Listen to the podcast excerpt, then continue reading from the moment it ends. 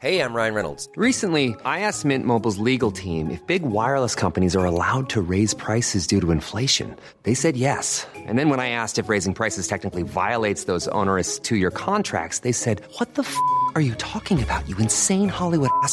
So to recap, we're cutting the price of Mint Unlimited from $30 a month to just $15 a month. Give it a try at mintmobile.com slash switch. $45 upfront for three months plus taxes and fees. Promo rate for new customers for limited time. Unlimited more than 40 gigabytes per month. Slows. Full terms at mintmobile.com.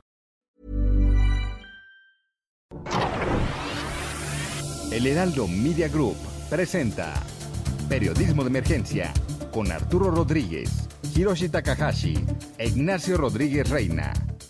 Con las reglas del oficio. Comenzamos.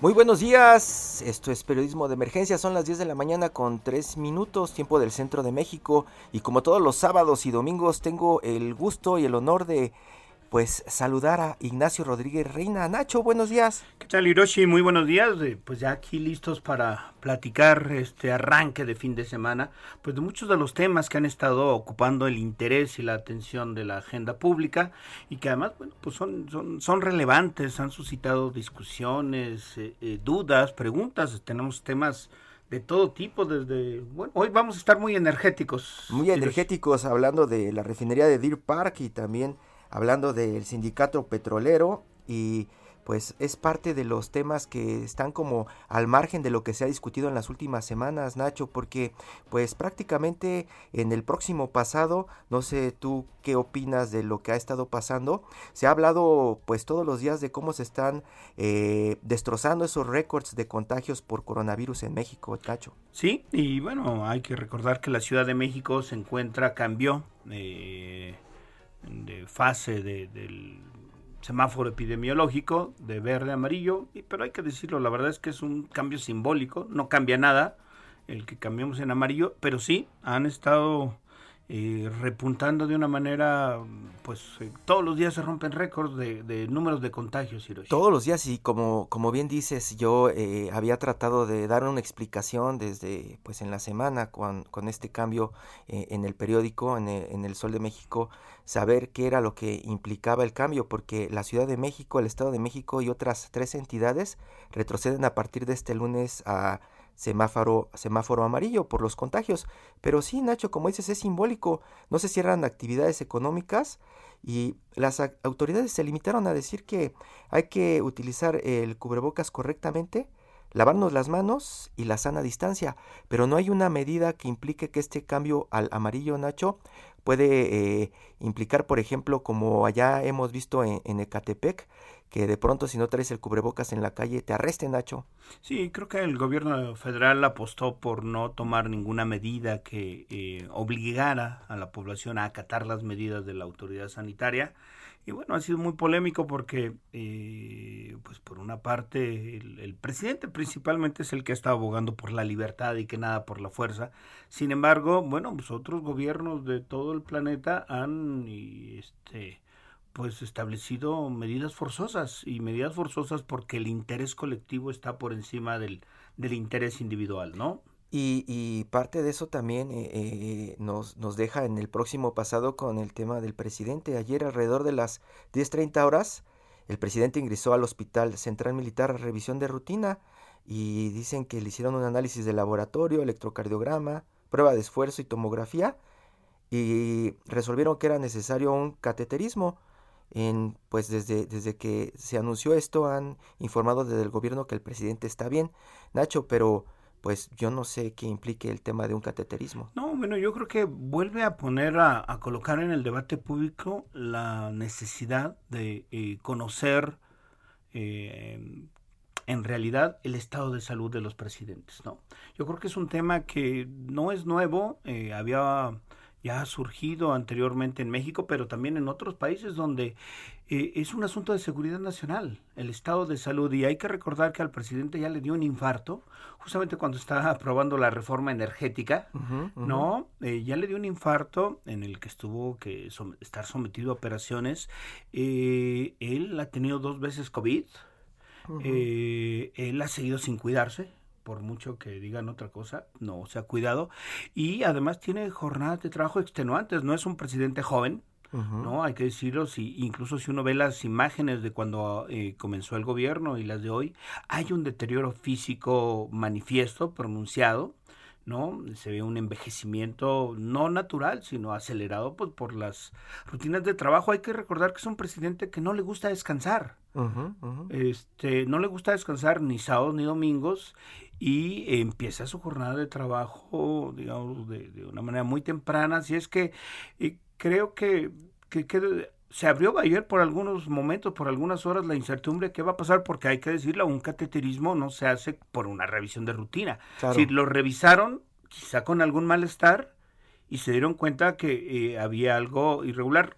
Eh, hasta donde he leído y me he documentado eh, médicamente, un cateterismo es un procedimiento para tratar de destapar una arteria, para ensancharla, que está teniendo, porque está teniendo algunas dificultades para que haya un flujo normal y continuo de, de sangre dentro de las arterias. Y en este caso, bueno, pues sería muy importante saber realmente el estado de salud del presidente sí es un asunto de interés público. Nacho, y, es uno de los temas tabú de los medios en México. Yo recuerdo muy bien, hace algunos años, eh, eh, tú por ahí estabas encabezando algunas investigaciones y trabajos sobre pues eh, la transparencia de los expedientes de salud de los presidentes. Por ahí también hubo un escándalo hace muchos años con el tema de los supuestos antidepresivos del presidente.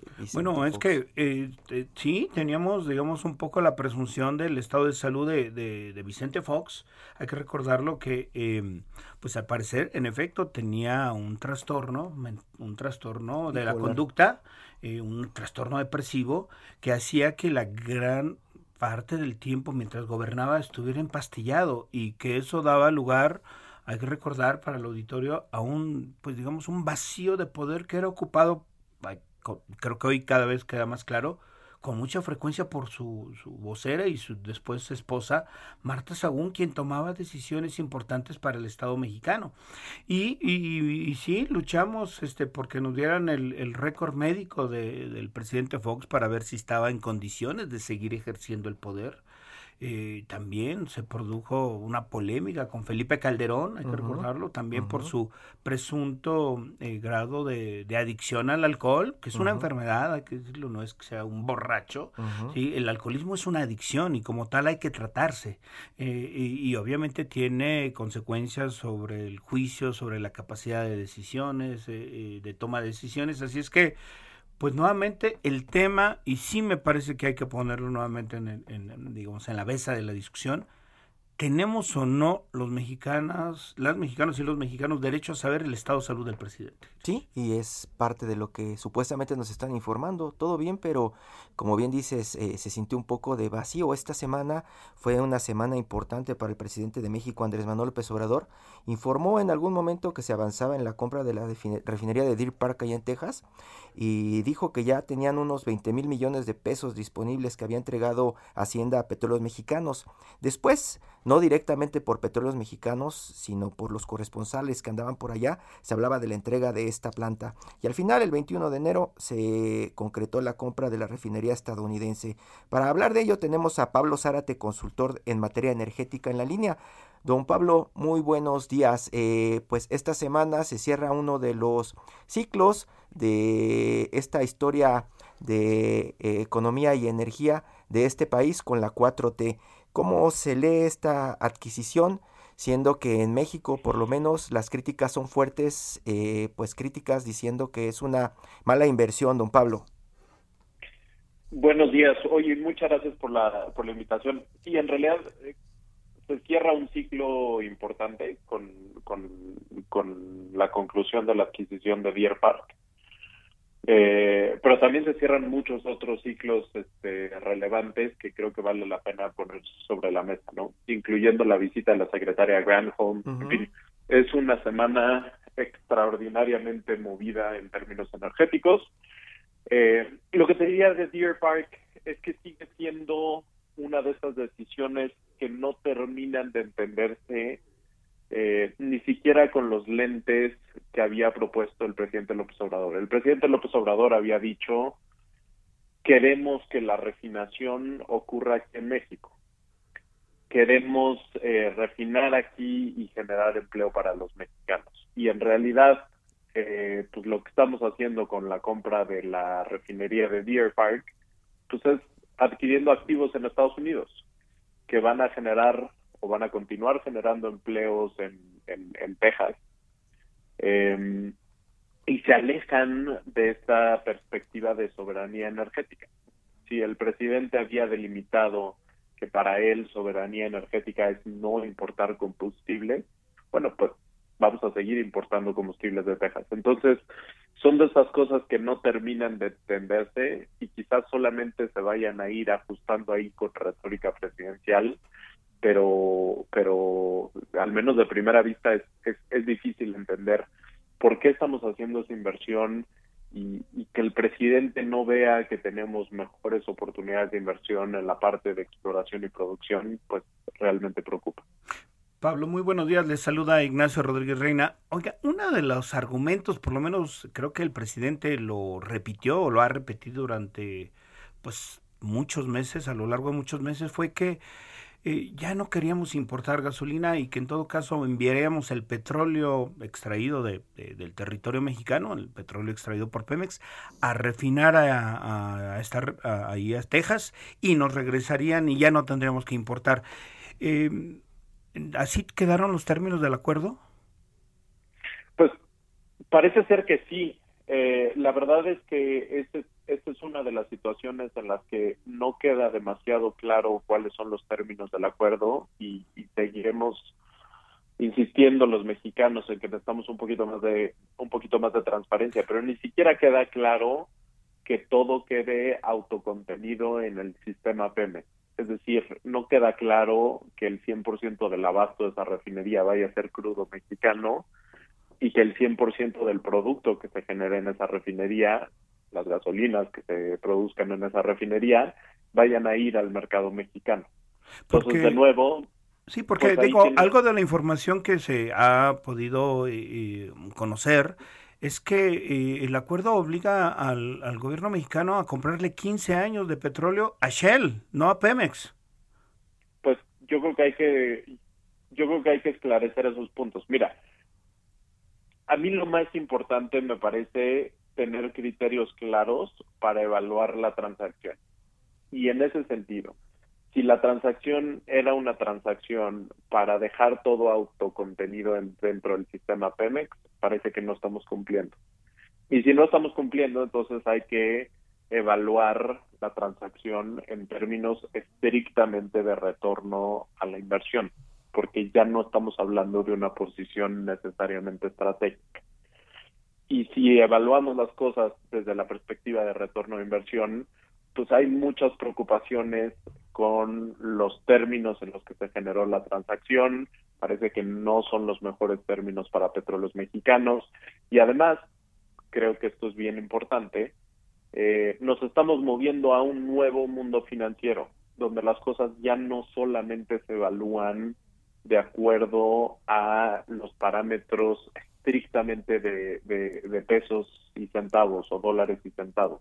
Estamos moviéndonos a un mundo energético donde el posicionamiento respecto a las emisiones contaminantes es extraordinariamente importante.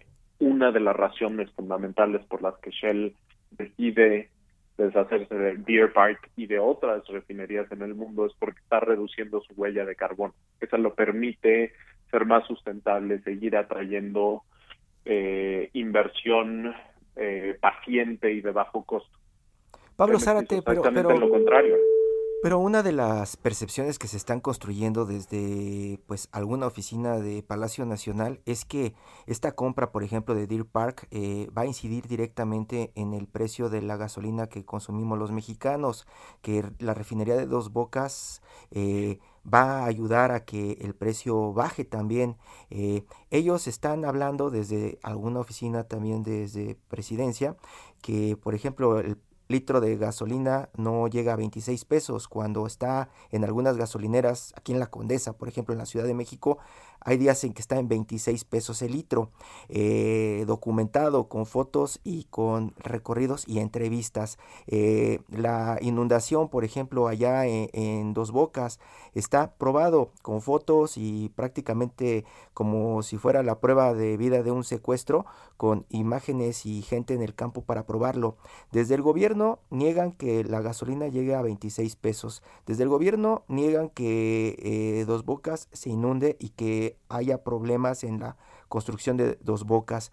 Eh, desde el gobierno niegan que esto cueste más caro. Al final se está construyendo una percepción de que esto, todo esto va a ayudar en un futuro a que los mexicanos compremos gasolina más barata. ¿Es así? ¿Es así, Pablo? No, a ver, es que hay una desconexión en el sistema entre los costos y los precios. Y eso permite al gobierno introducir subsidios que pagamos los mexicanos como contribuyentes y luego decir, ven, hace sentido que le compremos a Pemex o hace sentido que le compremos a la CFE porque podemos mantener las tarifas o los precios estables hacia el consumidor. Eh, y me parece que eso es una trampa enorme. Eh, la única manera en la que realmente podríamos decir que bajan los precios de, de las gasolinas, el desarrollo de Dos Bocas o la compra de Deer Park, es si pudiéramos demostrar que los costos de producción en Dos Bocas son menos que los costos de producción del sistema de refinación de la costa del Golfo de Estados Unidos, que es reconocido como uno de los más eficientes del mundo.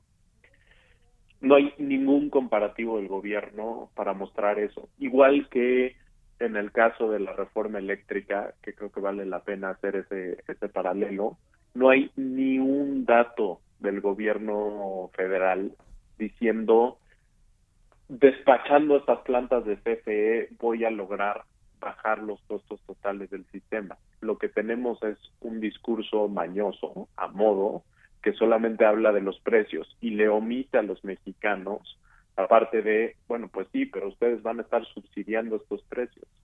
Entonces, me, me parece que ahí hay un paralelo muy claro entre la situación en refinación y hay un paralelo muy claro en la situación con, con el sistema eléctrico. Y la clave está en los subsidios. Eh, Pablo, eh, yo creo que llamó mucho la atención, o por lo menos se difundió mucho, incluso pues desde las propias oficinas de la presidencia, de la República, la reunión que tuvo el presidente con, con la secretaria de Energía, que eh, pues básicamente vino a decir no estamos de acuerdo con la propuesta de reforma eléctrica, estamos preocupados porque nos va a afectar a muchas empresas y a inversionistas eh, estadounidenses y eh, nos impide incluso seguir colaborando en, en inversión en el área de energías limpias. Eh, eso, pues a pesar de que el, presidente o presidencia de la República solo dijo que era un, había habido una reunión muy amable, muy, muy cordial, pues sin embargo el gobierno de Estados Unidos sí estableció su posicionamiento eh, pues muchísimo más directo y clave que lo que quisiera ver. Eh, que quisieron, digamos, un poco mostrar el gobierno. ¿Cuál es la evaluación desde el sector de, especialistas como ustedes, analistas, eh, sobre esta reunión y qué efectos concretos podríamos esperar de la reunión si es que tendrá algún efecto? Mira, yo creo que un, un punto eh, inicial de análisis es el que tú ponías sobre la mesa. Por alguna razón, el gobierno de México le apostó a generar la percepción a lo largo del tiempo de que a Estados Unidos no le importaba la reforma eléctrica que no estaban preocupados porque se van a generar más emisiones contaminantes y estuvieron insistiendo y insistiendo el presidente y su gabinete que aquí no había tema, que no hay nada que ver porque allá no tienen datos que, que muestran que es más contaminante y allá no han hecho análisis y demás. Y lo que pasa en esta en esta reunión es que de una manera muy diplomática, muy correcta, muy cuidadosa, la secretaria de Grand Home dice, no, sí tenemos un problema. Sí tenemos un problema porque esta eh, iniciativa incrementaría las emisiones. Sí tenemos un problema porque afectaría las inversiones de Estados Unidos en México, que son, que son muy significativas. Entonces, em, tener declaraciones ayer de, de funcionarios de funcionarios específicos, más bien antier, diciendo, no, la secretaria no, no expresó ninguna preocupación. La secretaria Granholm sale ayer en la tarde a decir, en cada una de las reuniones expresamos preocupaciones reales, que fue el término que utilizó. A mí me parece que pone eh, de manifiesto que, que el sector energético mexicano y los funcionarios del sector energético mexicano tienen una crisis de credibilidad muy significativa. Es que no dijeron la verdad sobre algo que es muy binario. Le preguntaron a la secretaria, ¿te dijo que había preocupaciones? Dijo, no, no, todo estuvo muy bien. Y al día siguiente aparece la secretaria diciendo, sí, les dije en cada una de las reuniones. Entonces, eh, aquí yo creo que es bien importante que, podamos regresar a un contexto racional, no político, de datos. Porque a mí la reflexión que me queda es, ¿cómo puedes confiar en los datos y en los argumentos que se están presentando en el Parlamento abierto? Cuando hay faltas a la verdad en cosas tan sencillas como le dijeron o no, secretaria.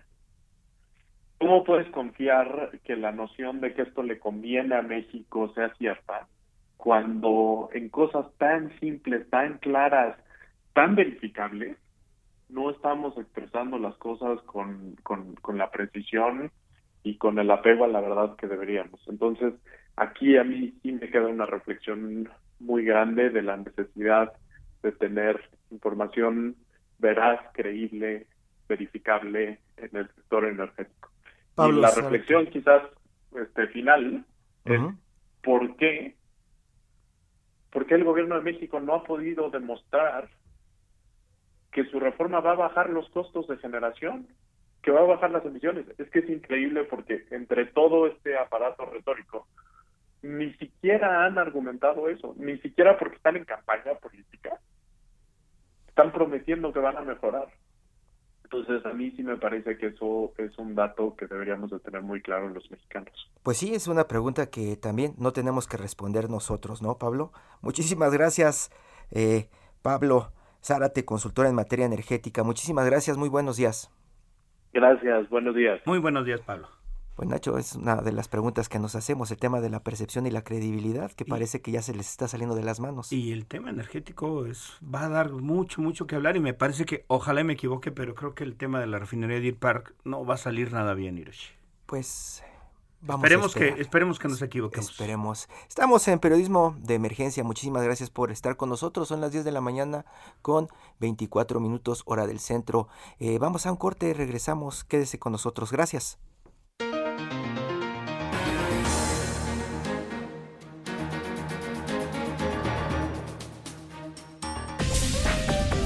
En un momento continuamos. Periodismo de emergencia. Heraldo Radio.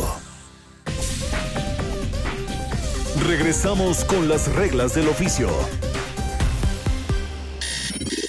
Última hora.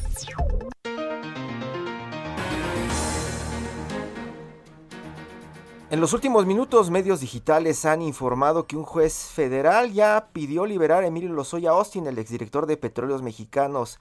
Así está corriendo la noticia por todas partes. Dicen que pues van a ponerle incluso ya un brazalete y es por el tema agronitrogenados. Eso dice que sigue pendiente el tema de los sobornos de Odebrecht. Nacho.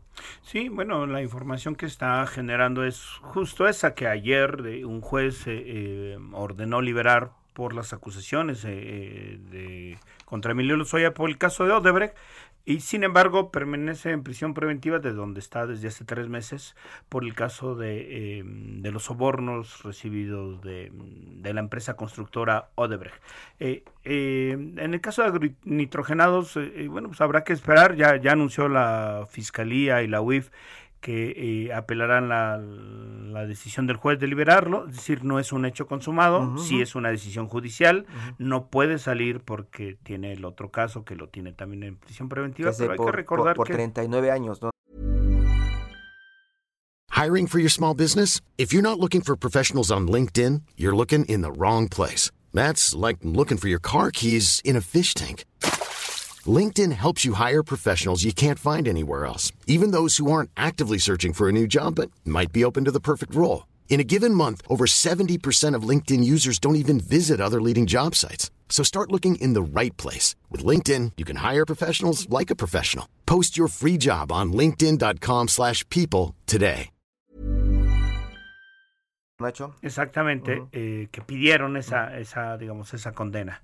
Eh, es decir, no sale, sin embargo, pues está librando una de las acusaciones importantes. Habrá que ver cuáles fueron las razones del juez. No se conoce más información. Creo que en el transcurso de los siguientes días habrá que ver cuáles fueron las razones del juez para ordenar la liberación en un caso, en un caso que me parece clarísimo en el que hubo corrupción, eh, Hiroshi. Sí, pero de pronto se presta para pensar mal por el tema del brazalete Nacho. Esto me suena a mí a una nota que filtran por ahí abogados, porque eh, eh, cuando comenzó todo el tema de la detención de Emilio Lozoya y de llevarlo al reclusorio norte, eh, se hablaba de que la Fiscalía General de la República le daba muchas, este, le daba muchos permisos, ¿no? a, a Emilio Lozoya. Cuando llegó al reclusorio norte, después de esa famosa cena también que tuvo en un restaurante chino, eh, lo encierran y uno de los puntos que se comentó muchísimo entre reporteros y en redacciones, Nacho, ¿te acuerdas? Eh, tiene que ver con que le quitaron el brazalete. Decían, ya una vez que le quitan el brazalete y está en el reclusorio, ya no va a poder salir fácilmente. Y ahorita lo que están moviendo de información en redes, Nacho, es que casi casi primer, segundo párrafo, es que le podrían poner otra vez el en caso de que lo liberaran. Bueno, yo creo que hay que esperar un poco más de información. Lo que sí me parece importantísimo saber las razones del juez y también la solidez de la acusación. Yo he sido muy crítico de la actuación de la Fiscalía.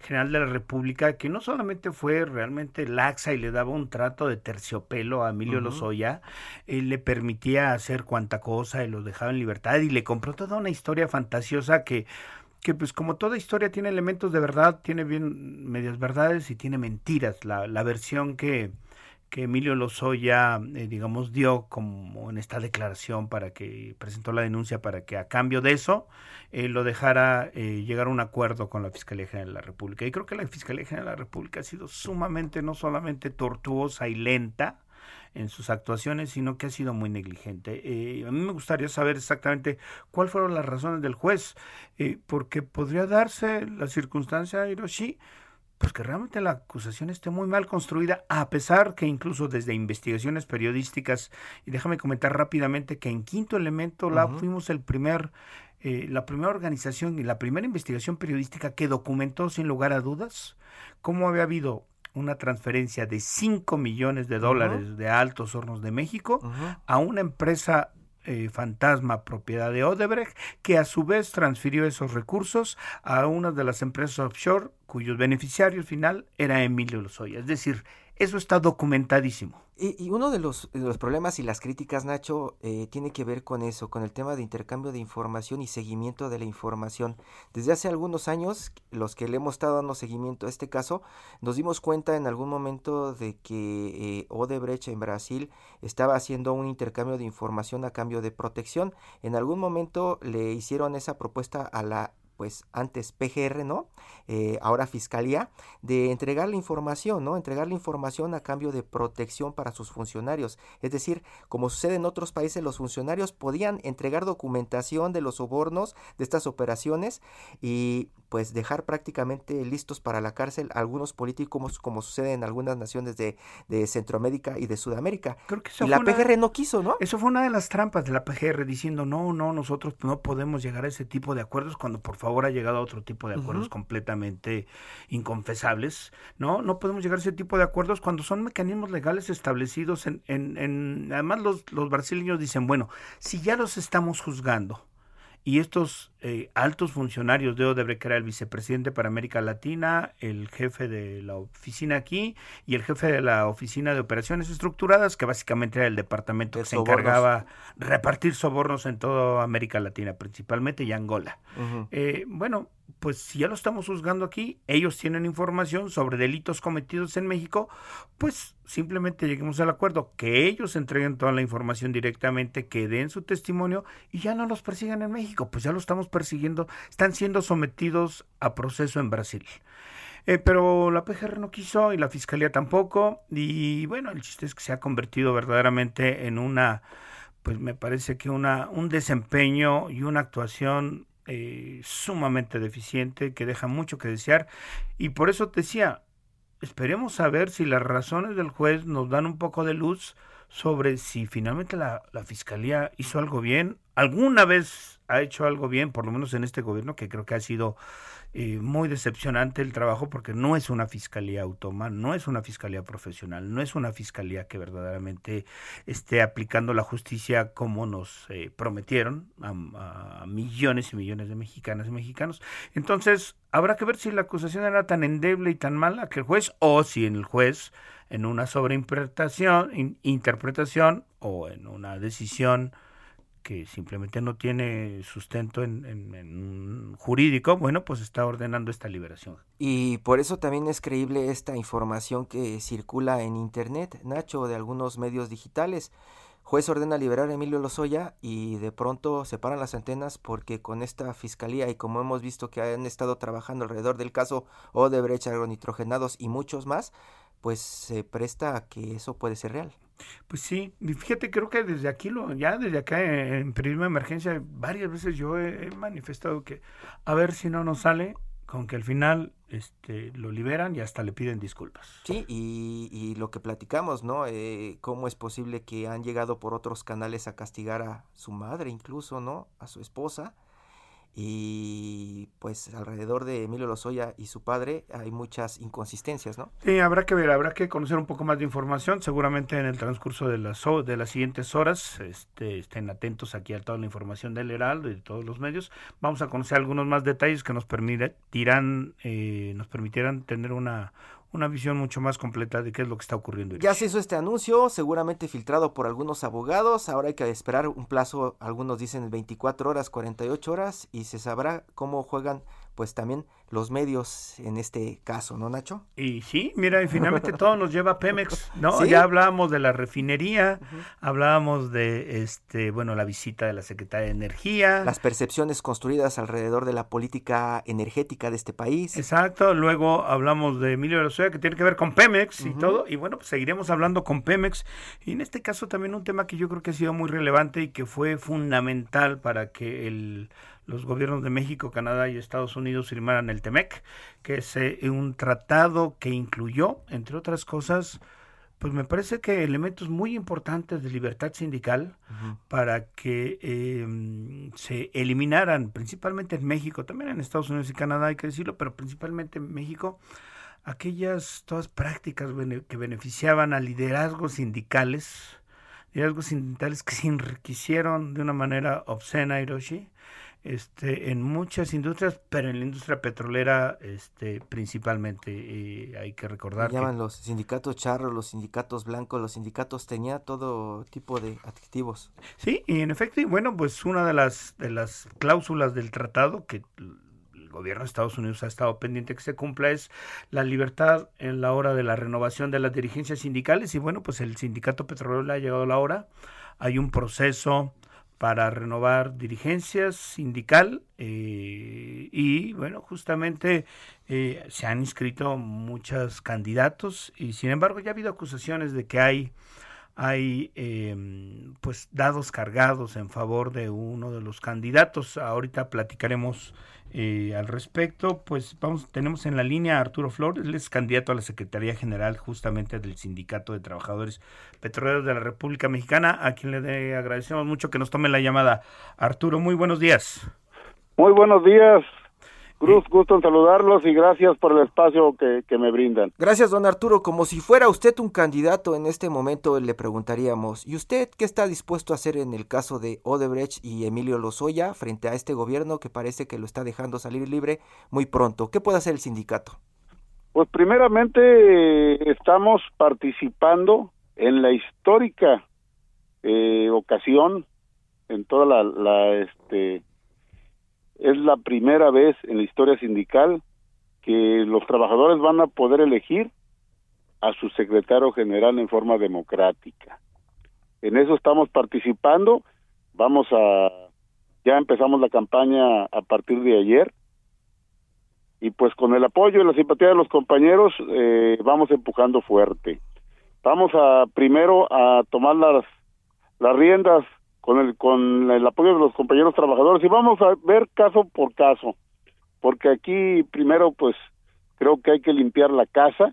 Entrele, entrele, a este caso, no, no se vaya como político prista de hace 20 años. Vámonos directo. No, me, por favor no me compares con eso, porque ese régimen fue el que me trató, me hicieron reincisión de contratos y demás. Pero tiene razón, hay que investigar a esos políticos corruptos, y él lo ha mencionado en algunas ocasiones, y va de la mano con este sindicato. Eh, a finales del sexenio pasado ustedes tenían conocimiento no solo de eso, Pemes Gay y demás. Hay mucho que, que revisar, que investigar, porque ellos eran en confabulación con todos esos políticos, iban a vender Pemex. Si no sucede este cambio tan trascendental, ya no exister, ya no existiera nuestra empresa.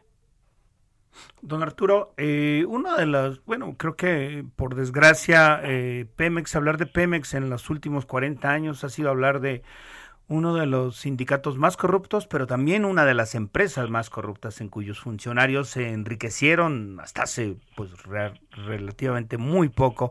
Eh, usted que es un trabajador que digamos que tiene contacto, que hay una comunidad de trabajadores petroleros que lo están apoyando incluso para que eh, aspire a la Secretaría General, ¿cuál es la evaluación de usted? La corrupción, como dice el presidente López Obrador, se ha cortado de tajo eh, a su llegada o pues la corrupción sigue igual y simplemente lo que hemos tenido son solamente buenas intenciones para limpiar Pemex de la corrupción. Fíjate que hemos visto en la cúpula sí se ha este frenado, pero sigue existiendo en funcionarios locales. Lo acabo lo acabamos de vivir cuando comienza la campaña ayer. En la anteriormente en la noche anterior notifican la jubilación de un compañero aquí de, de, mi movimiento que precisamente fue el candidato en las elecciones locales, en contubernio con funcionarios. O sea, eh, eh, a bajo nivel sí vemos que, que sigue la confabulación. Pemex lo era, tenían un plan para entregarlo ya, para venderlo. Afortunadamente nosotros como trabajadores petroleros sí agradecemos al presidente Andrés Manuel López Obrador porque contamos con la seguridad de nuestro empleo. Si no, no existiéramos ya. Por eso es esta lucha. El sindicato es el pulpo que mantiene secuestrada a la empresa. No puede oxigenarse mientras existan individuos perversos como estos dirigentes. Yo lo que le iba a decir, don Arturo, ¿de qué sirve un sindicato? Ahora, eh, pues en estos años, estamos en el 2022, a veces en algunos países hablar de sindicatos es hablar de un pasado muy lejano. ¿Para qué serviría en este momento darle fuerza al sindicato de petróleos mexicanos si de pronto es, como usted lo menciona, como para arrancar a ponerse de acuerdo y luchar contra pues toda la, toda la sociedad que por ahí se mueve? Sí, mira, pues yo lo viví en carne propia. Y bien le dices que a mí el, el, el sistema pasado me pues me trataron mal en contubernio con ellos. Yo interpuse una denuncia precisamente contra Carlos Romero de Champs, eh, su cuerpo de gobierno y los 36 secretarios generales, familiares y prestanombres. Eso me costó a mí que me reincidieran con una eh, supuesta investigación eh, ficticia y en contubernio con funcionarios me, reincidieron mi contrato. Afortunadamente gané un laudo y me pude reinstalar. Y aún así intentaron jubilarme y demás para que no participara en este proceso. Yo llevo 14 años luchando en contra de, esta dictadura eh, caciquil. Aquí vemos que es el, el imperio de la corrupción se encuentra ahí. Por eso estamos luchando. Pero sí vemos una oportunidad grandiosa.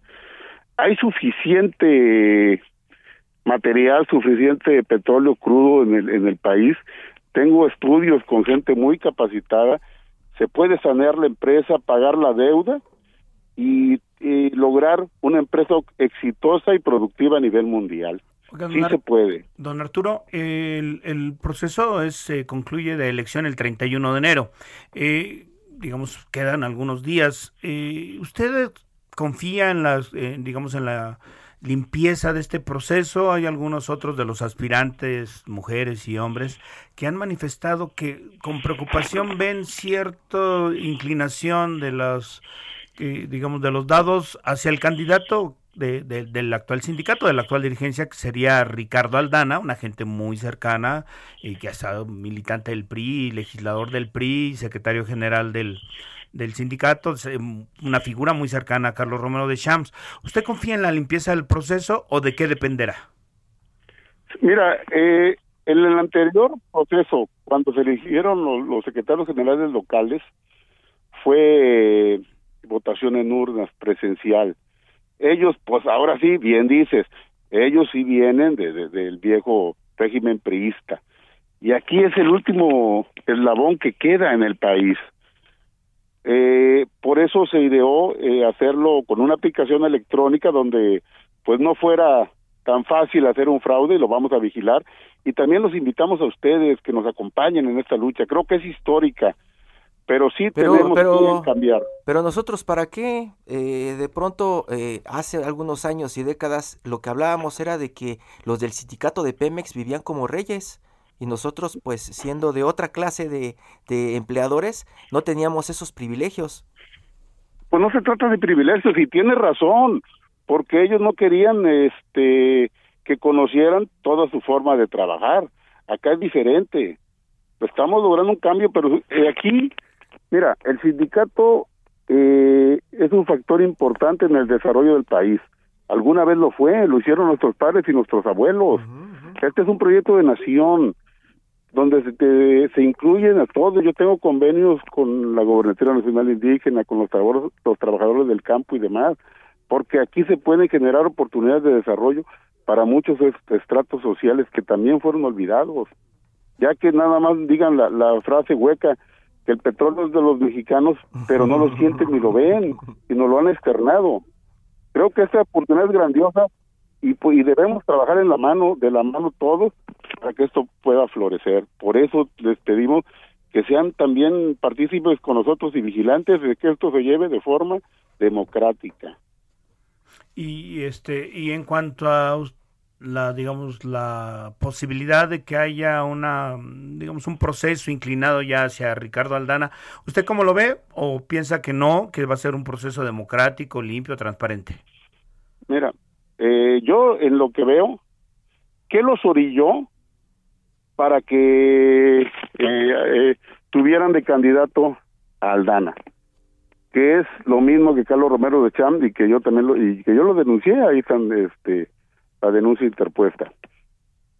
ellos también corrían el riesgo de que se desquebrajara su supuesta unidad para que siguiera manteniendo los privilegios de ellos por eso se la jugaron la última y nosotros vamos totalmente la otra cara de la moneda, que se vayan. Queremos un cambio total. Y ahora sí veo los compañeros que están respondiendo. Ahora sí vamos a yo estoy en campaña, estoy aquí en la ciudad de Reynosa, ya estuvimos en Ciudad Madero y demás, y vamos a recorrer las mayores eh, instalaciones que nos permita el tiempo, pero creo que es una oportunidad grandiosa y vamos a aprovecharla. No hay mañana, es hoy o nunca. Don Arturo Flores, candidato a la Secretaría General del Sindicato de Trabajadores Petroleros de la República Mexicana, ¿le parece bien que le llamemos después de eh, que cierre este mes y de la elección para platicar cómo fue el proceso y qué pasó? Pues muchísimo gusto, yo estoy a sus órdenes y pues vamos a seguir este manteniendo el diálogo y la comunicación. Pues mucha suerte, don Arturo. Mucha suerte, don Arturo, gracias. Al contrario, gracias y vamos a vamos por un cambio real. Ah, ojalá así sea. Todo menos fútbol. Melómano, director de Rock 101, provocador de emociones acústicas que desde 1984 es referente de la vanguardia musical, no solamente en México, en toda la región, tendencia en el mundo y en pues todos esos lugares en donde llegó a hacer su ruido. De profesión comunicólogo y de adopción vocero de las demandas sociales. Así se presenta Luis Gerardo Salas en algunos espacios. Luis, muy buenos días. Muy buenos días, mi querido Hiroshi, ¿cómo están todos? Nosotros también vamos a cambio Parece que estamos teniendo un poquito de, problemas con la comunicación. Vamos a tratar de a ver si aquí en la cabina de producción con los técnicos nos, nos ayudan. Pero sí, bueno, este es una descripción, una autodescripción, Hiroshi, pues la verdad muy sui generis, como yo creo que lo ha sido y significativa, digamos, la pues la impronta que ha establecido Luis Gerardo Salas, pues en toda, yo diría, en toda la educación rockera de generaciones, ya tres, dos, tres generaciones, así es que espero que ya, ya, eh, creo que ya lo recuperamos y ya está en la línea. Luis Gerardo, te saluda Nacho Rodríguez Reina, justamente estábamos platicando sobre, pues, esta gratísima noticia de, digamos, de que eh, Rock 101, el concepto y la música y la propuesta que pues has sido tú uno de los eh, impulsores desde 1984, encuentra nuevamente espacio en Radio Abierta y en este caso pues en Heraldo Radio. Hola, eh, ¿cómo están? Buenos días, Nacho, buenos días, Hiroshi, gusto en saludarlos. Eh, esperemos que ahora sí la comunicación esté bien, parece que tenemos aquí problemas, pero espero que me estén escuchando con el Te escuchamos, te escuchamos bien. Con ustedes. Ah, bueno, sí, pues mucho gusto en saludarlos. Eh, estamos aquí efectivamente muy contentos de, que en la Ciudad de México, en frecuencia modulada, desde 1994 no se escuchaba Rock 101 y entonces un espacio que se abre en esta nueva forma de hacer radio que ha cambiado todos los parámetros de como conocíamos la radio en aquel entonces, 1984 a ahorita. Está Internet, están los streams, están conceptos de radio completamente distintos a los que se hacían hace 30 años entonces, adaptados a la nueva forma de comunicación, a la nueva idea de cómo crear conceptos rápidos, eficientes y que sean sobre todo manipulables.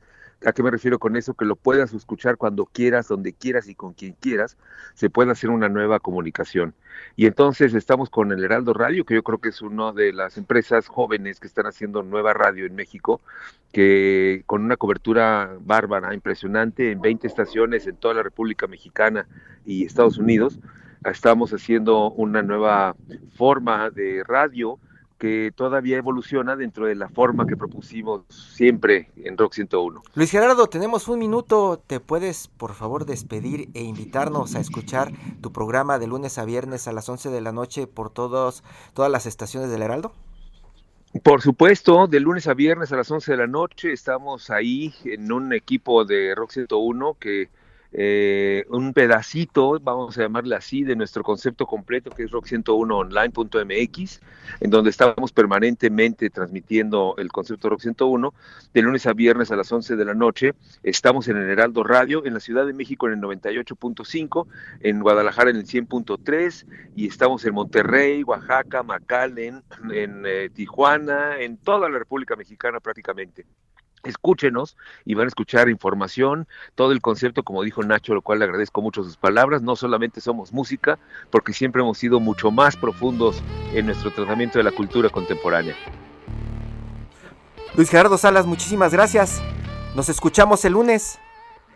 El lunes a las 11 de la noche, con mucho gusto, ahí nos escuchamos. Y invitamos a toda la gente que nos está escuchando a que escuche eh, todos los días de entre semana, de 11 a 12 de la noche, un, yo diría que un oasis maravilloso de rock, de buen rock y de política.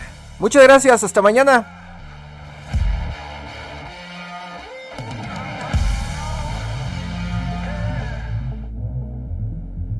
Esto fue Periodismo de Emergencia. Con las reglas del oficio. Heraldo Media Group.